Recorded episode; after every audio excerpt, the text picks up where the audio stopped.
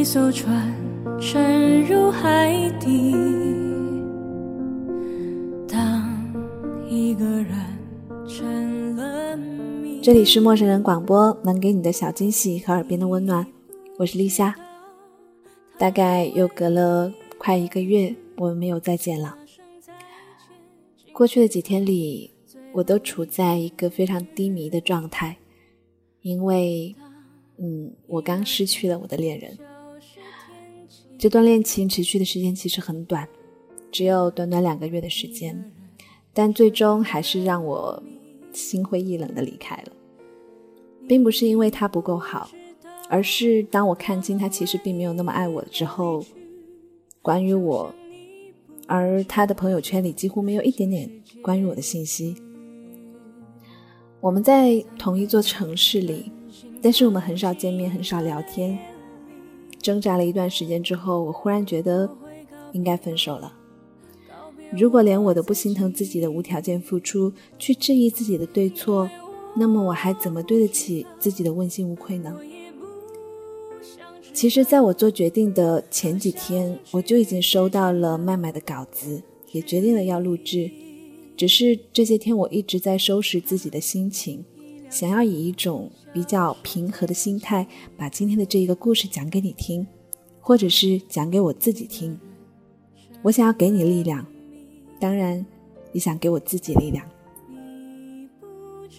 那么，在接下来的时间里，立夏为你讲述今天的故事吧。就像你不知道这竟是结局。这几天，从前的好友小七在魔都里挣脱回来，回到了赣州这一个不算家乡的家乡。曾经我们一起在外地求学，一起生活，好过也吵过。算得上是轰轰烈烈。晚上，我们躺在床上絮絮叨叨地说起了从前的事情，生活、感情、失败和伟大。我说我羡慕他，男女老少都被他的人格魅力迷得七荤八素的。他说他佩服我，因为每一段感情都可以那么勇敢，想要就追求。可是说真的，对于小七，我是羡慕的。今年过年的时候，她和男朋友的感情归属终于提上了议程，两家人坐在一块儿谈论礼金，最终的结果却是以他的父亲回去后掀桌挟持他回昆山为结束。究其原因是男方家大概认为给他家的礼金差了两万块钱没有谈妥，女方生气，嗯，就暂且称她的男友为 Y 吧。的确。小七之前就跟我说过，Y 家里的条件一般，他在义乌教音乐很多年了，文青一枚，从来也是一个人潇洒度日，仅仅是可以养活自己而已，也从来没有想过要改变些什么。而因为这一次的疫情，他总算是下定了决心，去苏州亲戚的工厂里接手工作做事。小七和他聊起了近况，Y 告诉他。他在工厂里没有什么事情可做，小七感觉得出来，他并没有真的想要融入这里，因为这不是他想要的生活。五月一号，苏州的迷笛音乐节，小七在魔都，而他在义乌，于是他们约好在苏州会面。因为是对方邀请他去参与，门票和交通小七都没有过问。可是，在五月一号的当天。Y 整整的一天都音讯全无，电话无法接通，甚至是到了夜里凌晨十二点，也没有等到他的一个回电，哪怕是一个信息。第二天，他们终于联系上，Y 就淡淡的说：“音乐节第一天人太多，而且信号不好，所以没有接到你的电话。”就这样。嗯，就这样。那天我接到了小七的电话，他说他可能快失恋了。他告诉我，Y 当时的解释是：我的性格就是这样，没什么规划，也没办法做的面面俱到。小七还说，他只是不成熟。可是，这和成不成熟真的有关系吗？他真的在乎你吗？而这一句话，我在去年的时候就说过了。去年他父母了解了对方的情况之后，就反对过，而小七没有妥协，他希望和 Y 沟通，希望能够商量到一个办法去改变他爸妈的看法。结果 Y 说：“要不然你去找一个条件更好的吧。”这一句轻飘飘的话，给他的坚持来了一个火辣辣的巴掌。后来，小七的父亲告诉他说，并不是嫌弃他家的条件不好，或者是给的钱的多少，而是议亲的过程从头到尾，Y 不表态就算了，双方产生了分歧的时候，他也无动于衷。他觉得 Y 并不在乎他，女儿跟着他不会幸福。全场。Y 就像是一个身外人，一个冷眼旁观的看戏者。但是和这一次一样，他并没有因此和他分开。这些年没有恋爱，他妈妈也给他介绍了很多各式各样的人，有好也有坏，却都没有过可以给他这一种感觉的人。他说，和 Y 在一起的时候觉得很轻松，Y 很幽默，很可爱，他们很聊得来。他只是有些自卑、敏感，赚的不多，有的时候又不太成熟。不知道为什么，大概是年纪渐长，对感情的要求也不敢，或者说不愿意提的太多。任谁也无法像十八岁时那样子任性的恋爱，探求你爱我多少、爱我多深的问题。成年人的爱情。大多只是房产证上的一个名字。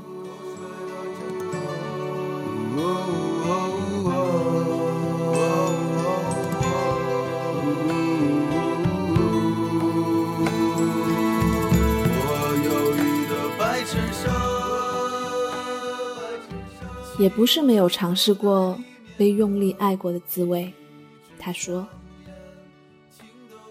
读大学的时候，小七在郑州，当时不知道谁建了一个郑州学生群。某一个平淡无奇的晚上，大概是大家都闲得发慌，忽然间有人提议在群里选出最帅的男生。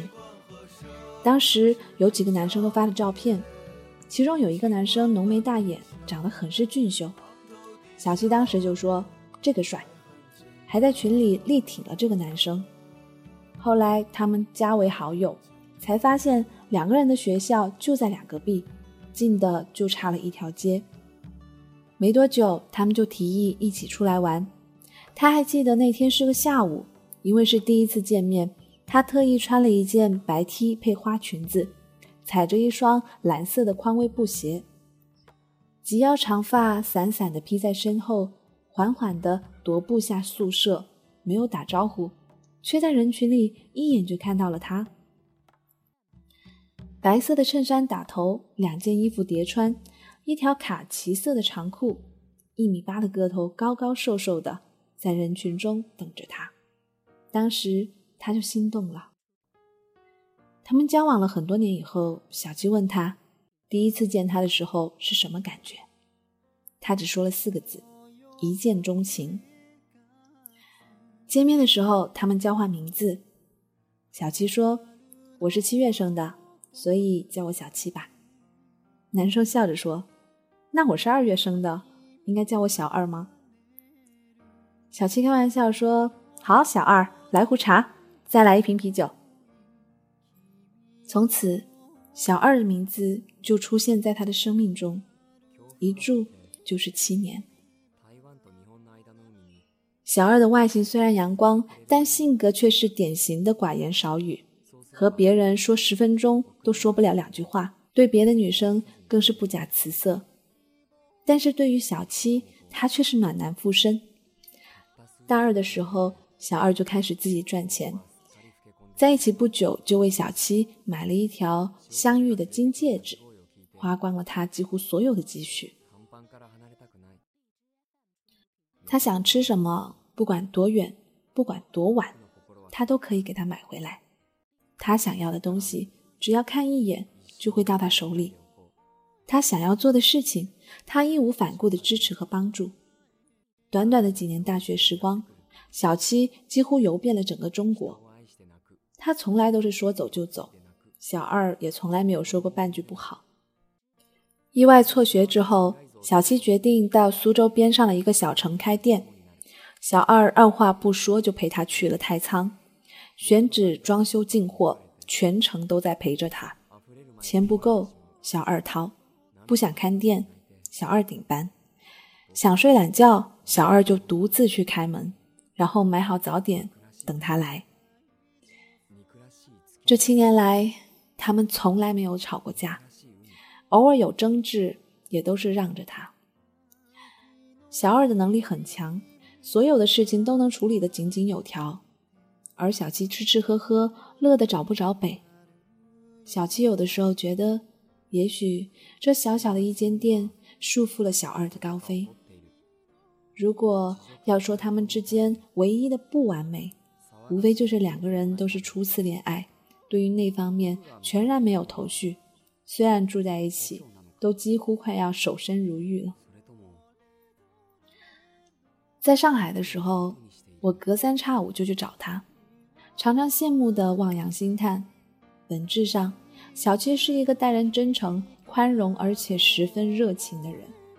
对待别人的错误，他通常都能够很好的掩饰自己的情绪。应该说，他的情商很高。可是对于小二、小七，有时显得有些孩子气，他大概自己都不会发现，褪掉了身上的外壳，里面敏感、柔软而固执的，才是他真实的模样。我曾经想过，他们也许会在一起一辈子的，这样也算得上是一段佳话。可恋爱了七年。小二终于还是要回东北，小七的妈妈更是不愿意让他远嫁，坚决的反对了他们来往，甚至有好几次都对小二口出恶言。小七曾经偷偷的跟他去过一次东北，在东北的一个乡里，土砖墙，北方的那种生活他真的适应不了，全部都是陌生的，一个人也不认识。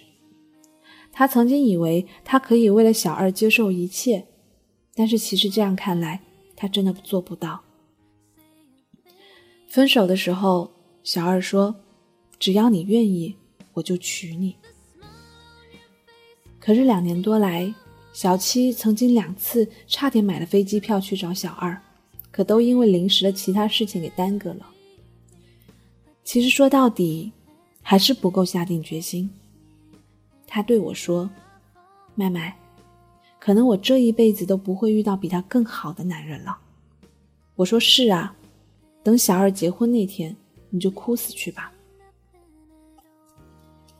于是这两年，他平静的听从家里的安排，相亲、工作，也平淡的过了两年，谈了几次不咸不淡的恋爱，最后都没了下文。小七说。他现在很害怕一个人，可是我想，曾经有多幸福，现在就有多害怕吧。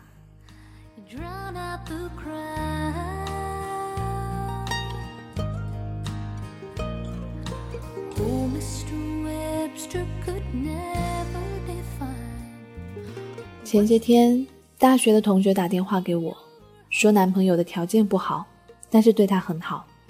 父母发现了不同意，他问我要不要和他分手。他的年龄和小七一样，九零年，和我一样大，就算是在深圳也算得上是大龄女青年了，就更不要说在赣州这一种小城市，随便找上一个年纪小上四五岁的妹妹，都可能已经是两个孩子的妈了。这样子一对比，就更显得她大龄女青年的特立独行了。我说：“如果真的像你说的那么好，那么想想最糟的结果，如果他一辈子都这样了，你能不能接受？能接受就在一起，不能就分开。就像是小七说的，如果他真的一无所有，那么除了对你好，他还能做些什么呢？对你好，并不能代表一切呀。最根本的是，你是不是那么爱他？”爱到能接受一切。如果不是的话，那干脆早点脱手，不要辜负自己和辜负他人。其实小七也不是没有想过结婚，除了现在身边的这个 Y，他其实也有其他的选择。昆山那些本地的拆迁户，钱多的可以砸死人的也不是没有。如果说土豪的素质太低，根红正苗、家世清白、条件优秀的男生也不是没有过的。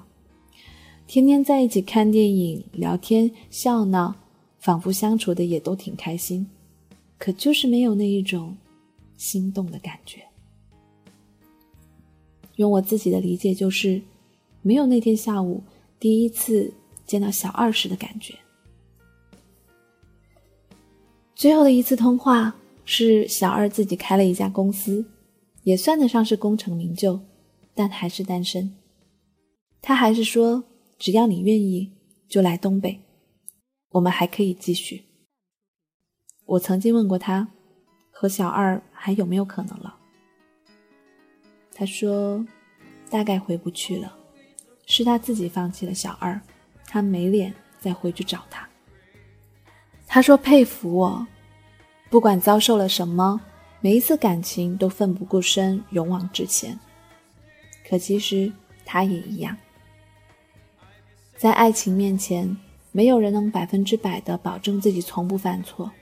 这个世界上没有多少人可以从一而终，大部分的人错过一段或好或坏的爱情，就心灰意冷，最终向现实妥协，择一个条件相当、看着还算是顺眼的男青年，就着急慌忙的结婚生子，结果大多数的大半生相顾无言。为数不多的感情也磨损在鸡毛蒜皮的生活琐事上。我也不是说为了爱情而结婚就一定能够幸福，可是没有爱情的婚姻是很难经得起生活的拷问的。至少怀抱着赤子之心的小七还在许奈的这一条路上走着，虽然步伐有些缓慢，但仍旧是固执的守着心里的一块阵地。其实哪有那么多的天作之合，不过是一个大度包容，一个见好就收罢了。爱情最好的水温是八十摄氏度，热情但却不易冷却，也不会沸腾到伤了彼此。如果是能够找到一份八十摄氏度的爱情，那么一生也不算是漫长。人生不如意十之八九，爱情也好，生活也罢。永远是不完满的，不管你曾经遭遇过什么，但就像是那个初二的女生写的那样，愿你走出半生，归来仍是少年。愿天下所有的女孩都能够嫁给爱情。在节目的最后，我想要用作者杨美味的一段话送给小七，愿你幸福。《生活大爆炸》里，谢耳朵曾经说过这么一段话：人穷其一生，追寻另一个人类共度一生的事情，我一直无法理解。或许我自己太有意思，无需他人陪伴，所以我祝你们在对方身上得到的快乐和我能给自己的一样多。我顺其自然的等着那个人，那个让我觉得足够有趣的人。那个我愿意用十七岁的目光温柔的看着他的人，我一点都不会吝啬。我谈了一场恋爱，恋爱的时候他教会我爱，分手以后他教会我独立。他走了，但是这些东西保留下来了，足够了。说到前任这个话题，总有一句话是我无数次叨念过的，一定要分享给你。真正属于你的人，永远不会错过。